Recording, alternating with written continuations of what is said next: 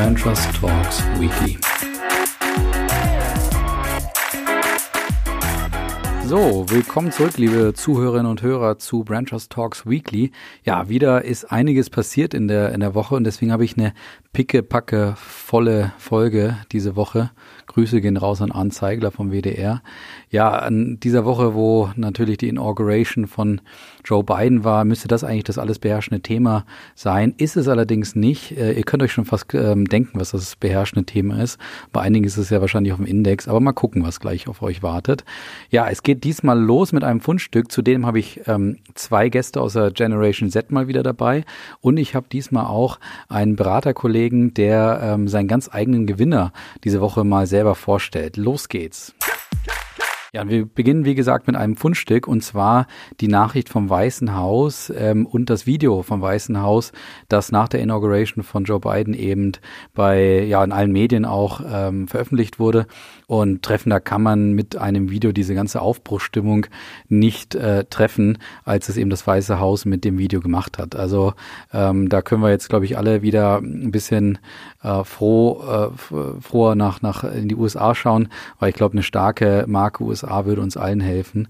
Und wenn es nur, wenn es uns ein bisschen seelisch hilft, dass wir sehen, dass sich nicht die stärkste Nation oder Macht der Welt dort ständig lächerlich macht aufgrund ihres Präsidenten. In dem Sinne ein ganz großartiges Video guckt es euch mal an ähm, in den Links unten. Ja, und jetzt das äh, zweite Thema sozusagen nach dem Fundstück. Und es muss natürlich ähm, Clubhouse oder Clubhouse sein.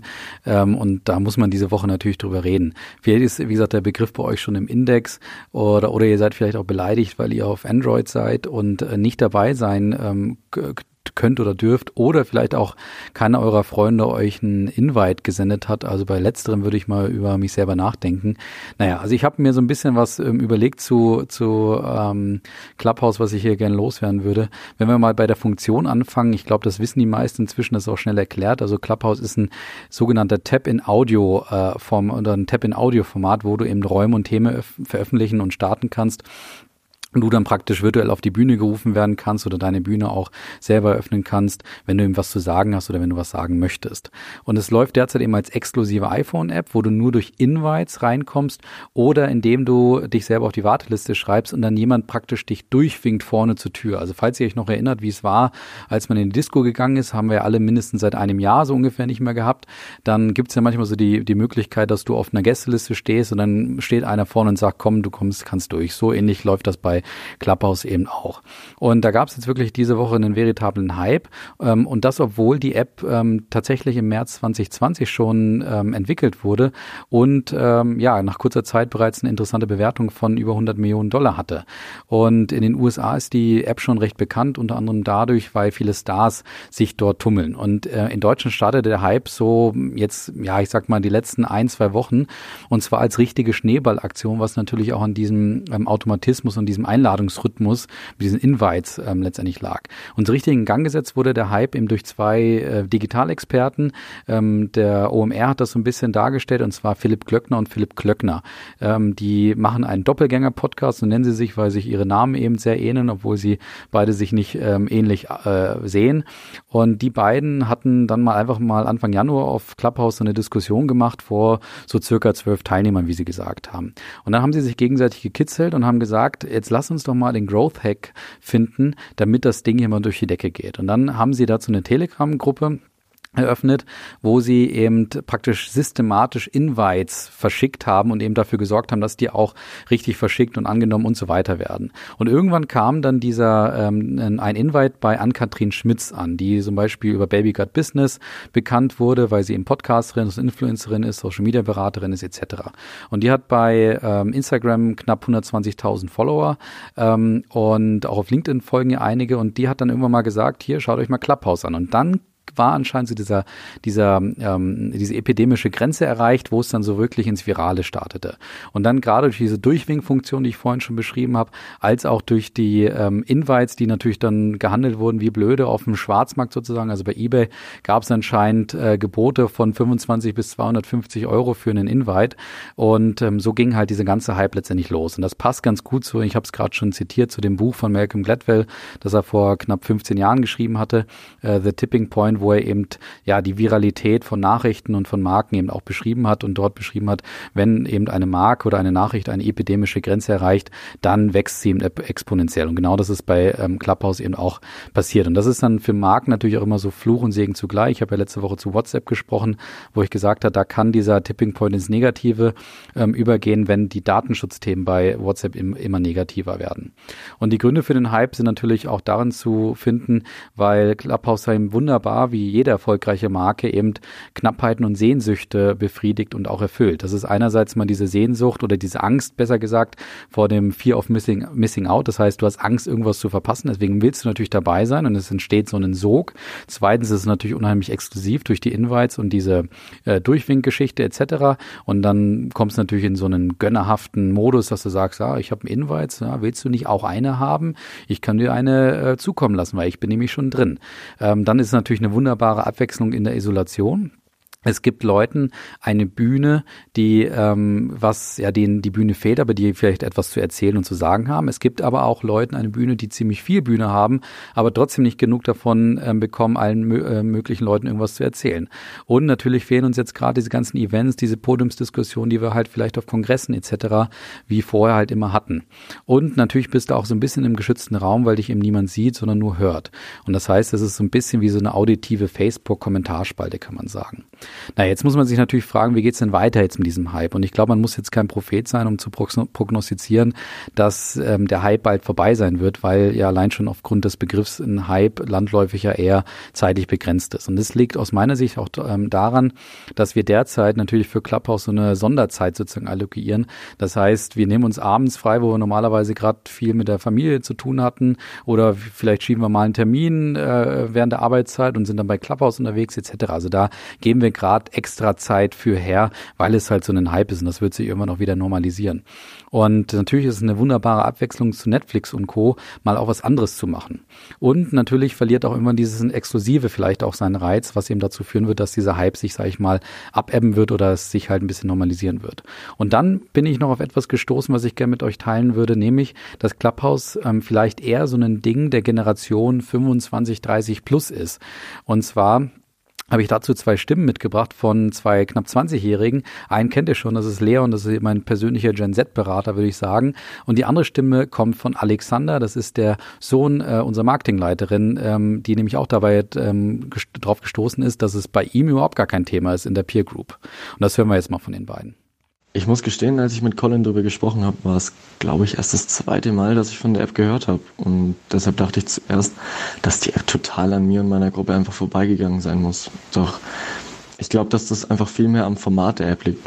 Bei Vernachlässigung vom Inhalt und das, was dort alles thematisiert werden kann, wird einem, glaube ich, schnell klar, dass rein auf die Struktur der Plattform bezogen es genug Alternativen für uns gibt, sei das jetzt Hausparty oder Discord, welche eine ähnliche oder sogar bessere Form von Kommunikation für uns zur Verfügung stellt. Und deswegen war das, glaube ich, nie so Thema bei uns. Also ich muss ganz ehrlich sagen, ich habe lange gar nichts von der App mitbekommen und dann auch erst, als ich aktiv danach gesucht habe. Also es scheint wohl so, als äh, würde sich der Hype äh, in Mainz-Fern in Grenzen halten. Und äh, als ich die App mir dann genauer angeschaut habe und auch mit ein paar Freunden darüber geredet habe, ist uns irgendwie ähm, das, das Besondere daran nicht ganz klar geworden, weil über Google Hangouts oder Livestreams oder Discord hat man eben schon seit äh, Jahren die Möglichkeit, genau eben solche Dinge zu machen. Und ähm, es war nicht so, als hätte uns da eben jetzt genau das gefehlt, um das Bedürfnis zu stillen. Also da gibt es seit Jahren andere Möglichkeiten und die nutzen wir. Und äh, ja, ich glaube, äh, der Hype richtet sich eher an äh, die Kategorie 30 plus oder eben an ältere Leute, die eben diese anderen Möglichkeiten noch nicht so kennen und dann eben Clubhouse für sich entdeckt haben. Ja, äh, durchaus spannende äh, Einordnung von den beiden. Also wir lernen dadurch, bei dieser Peer Group, also bei dieser Gen Z, ist es anscheinend ähm, bisher noch kein Hype oder sogar vorbeigegangen. Ich kann mir auch das auch so erklären, die sind halt ein bisschen stoisch und die möchten vielleicht auch gerade gar nicht bei dieser App dabei sein, wo ihre Eltern lustig in irgendwelchen äh, Räumen über irgendwas diskutieren. Ähm, auch da gibt's natürlich so ein paar Effekte, dass man sich von sowas auch fernhält. Und ähm, man hat auch von den beiden gehört, naja, es gibt halt auch einfach Alternativen, ähm, wo, wo sich genau diese ähm, Generation halt auch tummelt. Und meine Prognose grundsätzlich ist, ähm, Clubhouse wird sich natürlich einreihen in die Social Media und Digitalkanäle.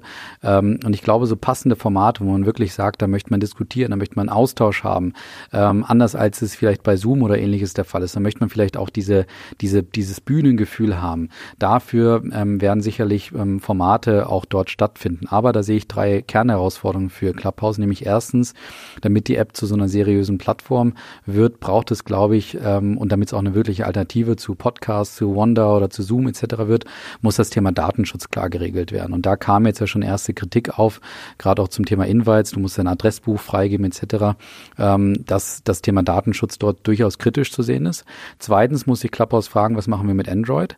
Weil ähm, solange, und das möchte ich gar nicht so richtig einschätzen, solange man jetzt nur für iPhone exklusiv ist, kann man immer, äh, kriegt man wahrscheinlich immer oder verliert man immer so ein paar Sympathiepunkte, weil man sagt, ja, die ollen iPhone-Nutzer bei ihrem Clubhouse halt. Da muss sich Clubhouse schon überlegen, ob man sich da auch öffnet, auch wenn es vielleicht Exklusivität kosten würde im ersten Moment, aber dafür halt ähm, mit einem Bedeutungsgewinn für Clubhouse bedeuten würde. Und das äh, letzte Thema ist aus meiner Sicht, Clubhouse muss auch dafür sorgen, dass es kein rechtsfreier Raum ist. Also in dem Moment, wo sich jetzt hier so Telegram-Gruppen abspalten oder dort halt über irgendwas geredet wird, was ein bisschen schwierig ist rechtlich, ähm, könnte die App natürlich auch einiges an Kritik einheimsen. So, das war jetzt mal eine lange Einordnung von Clubhouse. Ähm, es geht aber noch weiter. Ich habe noch ein paar Themen und zwar ähm, sprechen wir über Pampers. Äh, ja, also geht auch mal um so ein schönes Thema. Und da geht es mal um so ein bisschen Diversity einer anderen Art und zwar ein bisschen um Gleichberechtigung auch ähm, des Mannes, wenn man so will. Ähm, und zwar hat äh, die aktuelle Pampers-Werbung ähm, nämlich äh, setzt stärker auf Männer. Und äh, das gab es streng genommen 2016 schon mal, als Heimat mal ein äh, Video oder einen Werbespot für äh, Pampers gemacht haben, wo Männer äh, die Hauptrolle gespielt haben nicht die Babys oder eben ähm, oftmals auch die Mütter. Und ähm, das Besondere ist aber noch was anderes. Nicht, dass es da um Gleichberechtigung geht, sondern ähm, was Pampers markenführungstechnisch dort macht. Und zwar sind die natürlich unangefochtene Marktführung. Das ist klar. Die sind eine Gattungsmarke. Ich glaube, viele sagen einfach, kauf mal Pampers und meinen damit halt grundsätzlich einfach Windeln, egal von welcher Marke. Ist nebenbei auch gar nicht so ungefährlich für die Marke. Aber die Konkurrenz wächst trotzdem. Und zwar Lilido als Startup, ähm, die Eigenmarken von DM und Rossmann oder auch Hip, die von als Quereinsteiger in diesem Bereich starten. Und gerade die Startups werden natürlich jetzt gerade mit Qualität und Nachhaltigkeit und wenn auch dort so ein Tipping Point entstanden ist, also dass ähm, dort eine Marke wirklich ihre Fan-Community aufbaut, dann kann es natürlich ganz schnell sein, dass Lilly oder wer auch immer halt so die äh, It Pampers von Prenzlauer Berg sind. Und dann muss sich Pampers auch die Frage stellen, wie man da wieder reinkommt. Deswegen setzt Pampers jetzt auf was anderes. Und zwar, ähm, dass sie ja jetzt eben eine andersartige Werbung als zuvor machen. Und grundsätzlich hat es an dem Standpunkt von Pampers Alters, wo sie gerade sind, ähm, zwei Möglichkeiten gegeben. Entweder sie machen eine hochemotionale Kommunikation oder sie gehen auf die Leistungskommunikation zurück. Und wenn ihr mir hier schon öfter mal zugehört habt, dann wisst ihr, ich bin Fan davon, in Richtung emotional oder auf eine Metaebene zu gehen und sich von der reinen Leistungskommunikation zu, zu trennen oder, sag ich mal, so ein bisschen zu distanzieren. Und ähm, bei Pampers ist es andersrum und das ist gut so, weil die Marke so stark auf positiven Vorurteilen aufgebaut ist und auch mit emotionaler Werbung verbunden ist, dass jetzt genau an dieser Stelle Leistungskommunikation genau das Richtige ist, weil sie müssen auch mal wieder klar sagen, das, was bei anderen besonders ist, ist bei uns eben Standard. Und deswegen sagen sie in der aktuellen Kommunikation oder in der Werbung eben, dass ähm, die ganze Qualität, das Made in Germany, die Qualitätskontrollen etc., alles bei ihnen sehr groß geschrieben werden und auch das Thema Nachhaltigkeit groß geschrieben werden. Und das machen sie nebenbei auch sehr authentisch, weil ähm, ein ähm, echter Pampers-Mitarbeiter ähm, erstens zeigt, ähm, wie er mit seinem Kind etc. Äh, umgeht ähm, zum Thema Pampers und auch selber zeigt, zeigt, ähm, wie er dafür sorgt, dass die Qualität dort hochgeschrieben wird. Also ein guter Spot, aber vor allen Dingen spannend aus Markenführungsgesichtspunkten. Ja, kommen wir noch zum Gewinner und da habe ich zwei für euch. Den ersten Gewinner gebe ich euch selber, den nächsten Gewinner spricht mein Kollege ein. Und zwar äh, Gewinner ist für mich heu, sind für mich heute Nivea Men, Liquimoli und Skoda. Und diejenigen, die mir bei LinkedIn folgen, ähm, wissen es schon. Die WM in Belarus wurde abgesagt, beziehungsweise wurde eben in die anderen Länder äh, verschoben. Die findet nämlich in vier Ländern statt und jetzt eben nur noch in drei, nicht mehr in Belarus auch. Ähm, ach sorry, die Eishockey-WM, das habe ich gar nicht dazu gesagt. Und zwar auf Druck der Sponsoren. Die drei genannten Sponsoren haben nämlich Druck ausgeübt dass sie nicht, dass sie nicht ähm, den letzten ähm, diktatorischen Staat in äh, Europa äh, äh, unterstützen wollen und deswegen dort bitte keine WM stattfinden kann. Der ähm, Eishockeyverband der Internationale hat am Ende ähm, unter dem großen Druck äh, dem stattgegeben und hat gesagt, okay, wir machen es, obwohl er davor gewarnt hat und sich nicht unbedingt ähm, dem Druck beugen wollte, aber sie haben es gemacht, empfinde ich als richtig und deswegen Lob für die Sponsoren, dass sie dort ihre Stärke mal dafür genutzt haben. Ja, der zweite Gewinner kommt jetzt von meinem Kollegen Bernhard Scholz, der etwas in der Internet-Community für euch gefunden hat, wo ja eine Marke auch durchaus aus seiner Sicht zum Gewinner genannt werden kann. Hi Colin, Bernhard hier. Du, für deine Marke der Woche würde ich gerne GameStop ins Rennen werfen. Bei GameStop passiert gerade was im Internet, was ganz Spannendes. Und zwar hat sich da auf Reddit eine internationale Gruppe an Investoren, ähm, Mikroinvestoren sozusagen zusammengeschlossen, die gemeinsam gegen die institutionellen Investoren vorgehen wollen, ähm, die die Aktie von GameStop eher shorten. Das heißt, die wollen diesen Leerverkäufern was entgegensetzen und, und glauben alle zusammen an den Erfolg von, von dem Unternehmen GameStop, die jetzt auch einen neuen CEO gewonnen haben, der von Chewy gekommen ist, einer sehr erfolgreichen Tiernahrungs-E-Commerce-Plattform aus USA. Und die glauben inzwischen jetzt ganz fest an den Erfolg, an das Erfolgsversprechen dieses Unternehmens, an diese erneuerte Hoffnung. Und das verschwimmt sehr stark äh, mit auch irgendwie emotionalen Kindheitsgedanken, weil GameStop dann doch ein bekannter Name war und ist. Und ähm, sehen das Unternehmen eher als ja, eine Plattform, die in Zukunft viel mehr sein kann, als sie heute ist, wird oft auch mit, was natürlich weit hergeholt ist, mit Tesla verglichen, die ja auch mehr sind als ein Automobilunternehmen. Und unter dem neuen Management glauben diese Investoren eben sehr an das Unternehmen. Und das sieht man jetzt auch gerade im finanziellen im Aktienmarkt. Auch wenn viele das nur für einen kurzen Profit machen, ist es wirklich eine ganz, ganz, ganz starke Fan-Community, die sich da zeigt. Daher mein Tipp für die Woche. Ja, danke Bernhard dafür. Ja, kommen wir noch zum Verlierer und dann noch zu den Fundstücken. Ich habe noch einiges hier für euch. Verlierer ist, kann ich ganz schnell machen, heute der Wendler. Der hat nämlich ungefragt bei Instagram Werbung gemacht für Pumpernickel der Firma Mestemacher aus Gütersloh. Und woran merkst du, dass deine Marke total durch ist, was die Attraktivität angeht?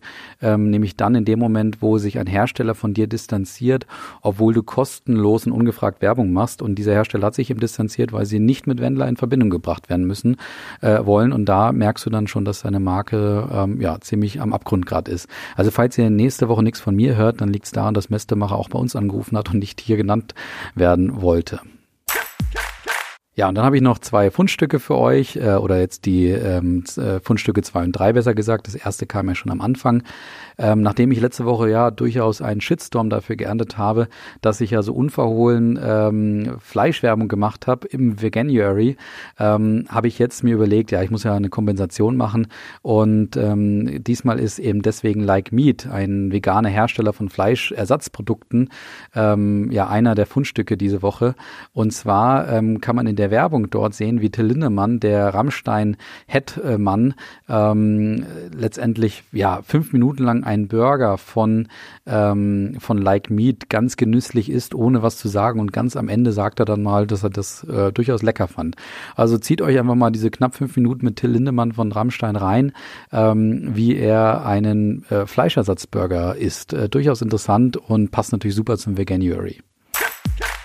Zweites oder drittes Fundstück, wie gesagt, besser gesagt, ähm, ist äh, Netflix und ähm, die neue Serie Lupin, ähm, wo es um einen Meister, äh, äh, Meisterdieb geht. Und zwar hat Netflix dort eine Werbung von Pro7 gekapert, ähm, wo die, ja, wo Joko äh, Winterscheids neue Show ähm, beworben wird, nämlich ähm, Wer stiehlt mir die Show? Kennt vielleicht der eine oder andere schon. Thomas Gottschalk hat diese Woche die Show gestohlen und wird deswegen ab nächster Woche, glaube ich, wieder eine Show moderieren äh, im Fernsehen. Und äh, bei Lupin geht es eben darum, um einen Meisterdieb. Und dann haben sie sich natürlich lustigerweise überlegt, naja, wenn es um Meisterdieb geht, dann klauen wir doch ähm, äh, äh, ProSiebens ähm, Werbeplakate. Und das passt natürlich wunderbar zu der Art, wie Netflix Werbung macht. Er einerseits natürlich kreativ, auf der anderen Seite sind sie ja bekannter Plakatfan sozusagen und ähm, auch bekannt dafür, kreative Plakate zu machen. Von daher passt das wunder, wunderbar. Und begleitet wurde das Ganze von einer Twitter-Fehde zwischen ähm, Oma Sie, also dem Lupin-Schauspieler Schauspieler, und Joko Winterscheid, ähm, wo die beiden sich so ein bisschen ja äh, äh, gefoppt haben äh, im Internet, aber wunderbar. Und genau das oder genau diese Diskussion bei Twitter könnt ihr jetzt auch ähm, in den Links bei den Fundstücken anschauen. Das war's für die Woche. Ähm, danke euch äh, für die Aufmerksamkeit und dass ihr den ganzen Clubhouse, äh, äh Clubhouse ähm, Hype hier mitgemacht äh, habt. Freue mich auf nächste Woche. Macht's gut. Ciao.